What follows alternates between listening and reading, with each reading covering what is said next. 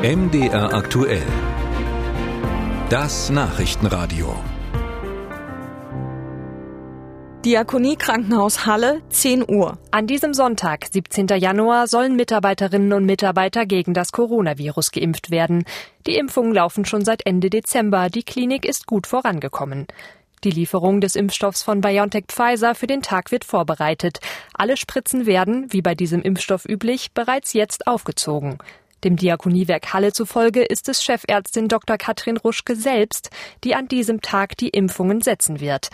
Bis etwa 16 Uhr hat sie Zeit, die aufgezogenen Spritzen zu verimpfen. Pressekonferenz des Oberbürgermeisters, 13 Uhr. Auch Bernd Wiegand arbeitet an diesem Sonntag. Er hält online die tägliche Pressekonferenz zur Pandemielage in der Stadt. Guten Tag, herzlich willkommen zum täglichen Corona-Update der Stadt Halle.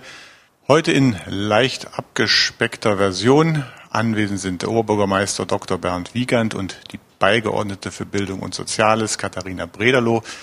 Amtsärztin Dr. Christine Gröger ist heute mit den mobilen Impfteams unterwegs und ist deswegen nicht zugeschaltet. An diesem Tag starten in den Pflegeheimen die Zweitimpfungen, sagt Wiegand in dieser Pressekonferenz und zählt die Einrichtungen auf, die die mobilen Teams anfahren. Darunter ist auch das Johannes Jänicke Haus der Diakonie direkt gegenüber dem Diakoniekrankenhaus. Diakoniekrankenhaus am Nachmittag. Chefärztin Dr. Ruschke verimpft die vorbereiteten Spritzen. Doch es gibt Reste. Dem Diakoniewerk zufolge sind das einzelne Dosen. Also macht sich Ruschke in der Klinik auf die Suche. Gibt es hier noch Berechtigte, die sich impfen lassen wollen? Ähm, am Sonntagnachmittag waren da jetzt nicht alle bereit.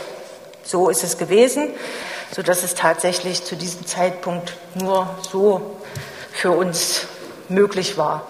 Aber stimmt es, dass sich unter dem kompletten medizinischen Personal der Klinik niemand findet? Widerlegen lässt sich diese Behauptung nicht. Auf der Webseite des Krankenhauses wird einen Tag später, am 18. Januar, aber ein Text der Mitarbeitervertretung zu lesen sein.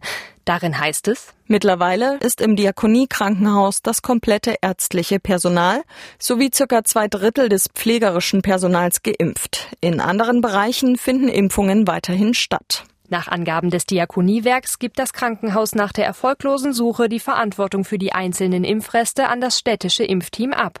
So ist es in einer Stellungnahme der Klinik zu lesen. Das Diakoniekrankenhaus Halle koordiniert, welches hauseigene Personal zu welchem Zeitpunkt geimpft wird.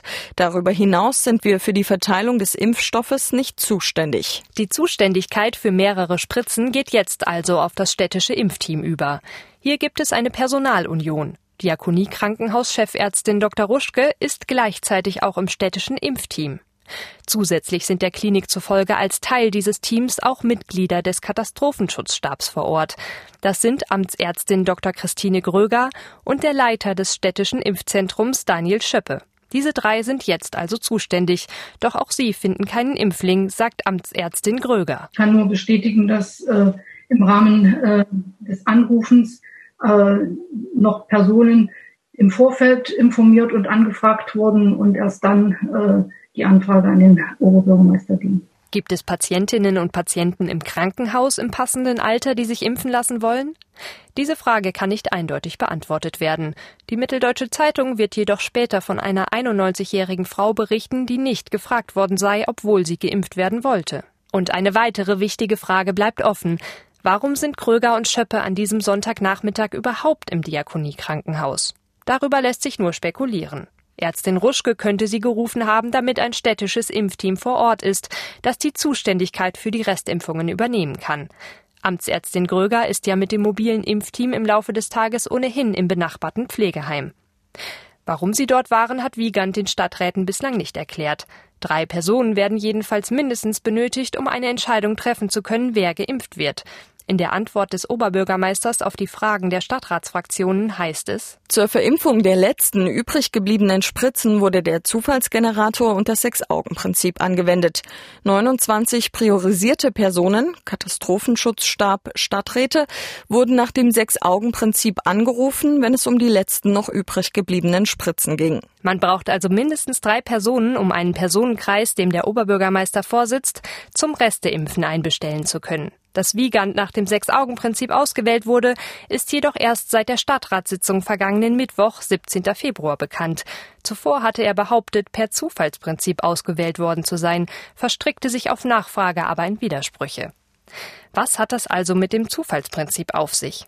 Das gilt laut Katastrophenstab nur für eine andere Gruppe von Personen, die mit Impfresten versorgt werden können.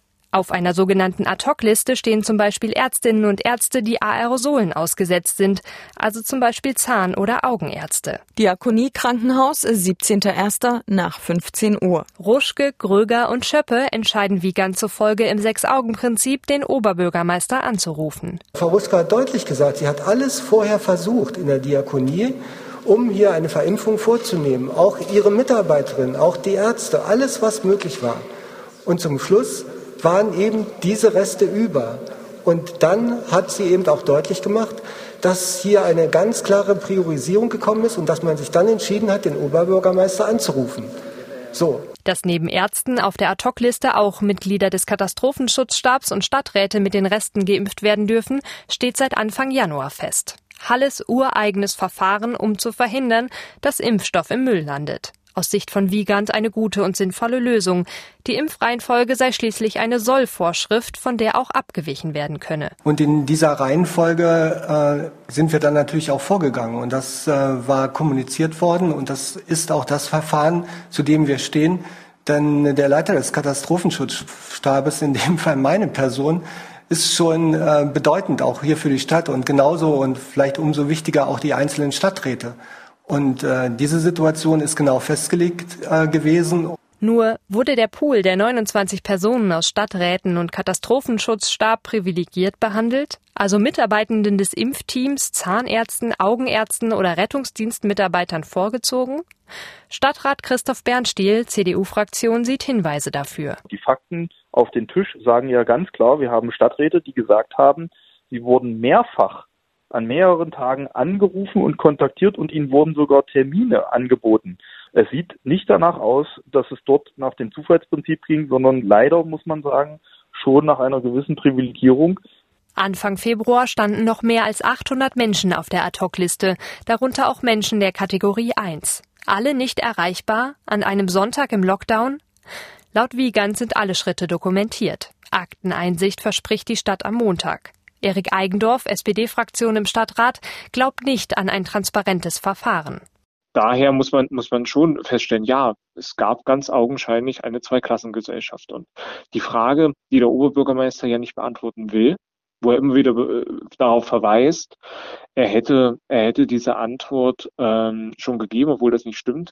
Der Oberbürgermeister kann nicht erklären, wann das Sechs-Augen-Prinzip angewandt wurde mit einer in irgendeiner Form gearteten Liste und wann der Zufallsgenerator zum Einsatz gekommen ist. Bei Wiegand zu Hause 17.01. zwischen 15 und 16 Uhr. Wiegands Telefon klingelt. Der Leiter des Impfzentrums Halle meldet sich am anderen Ende aus dem Diakonie-Krankenhaus. Daniel Schöppe. Der Anruf habe ihn überrascht. Das wird Wiegand später in einer Pressekonferenz sagen. Am 17.01. wurde ich zu Hause angerufen ob ich in 15 Minuten in der Diakonie zu einer Ad-Hoc-Impfung sein könne. Das habe ich zunächst abgelehnt. Es wurde mir umfassend erklärt, dass aktuell kein anderer verfügbar ist. Unklar bleibt, ob sich Wiegand auch konkret nach der Ad-Hoc-Liste erkundigt hat und ob das Impfteam im Krankenhaus überhaupt Zugriff auf diese Liste gehabt hat. Fakt ist, Wiegand macht sich auf den Weg. Die Uhr tickt. Bin dann zur Diakonie gefahren und habe mich dort impfen lassen. Das Impfteam vor Ort oder die Personen, die vor Ort gewesen sind in der Diakonie, war Frau Dr. Ruschke, Herr Schöppe, Frau Dr. Kröger und einige Mitarbeiter, die dazu dabei gewesen sind, die allesamt auch hier geimpft waren. Nach Aussage Wiegans ist er der Letzte, der an diesem Tag in Halle eine Impfung gegen das Coronavirus bekommt.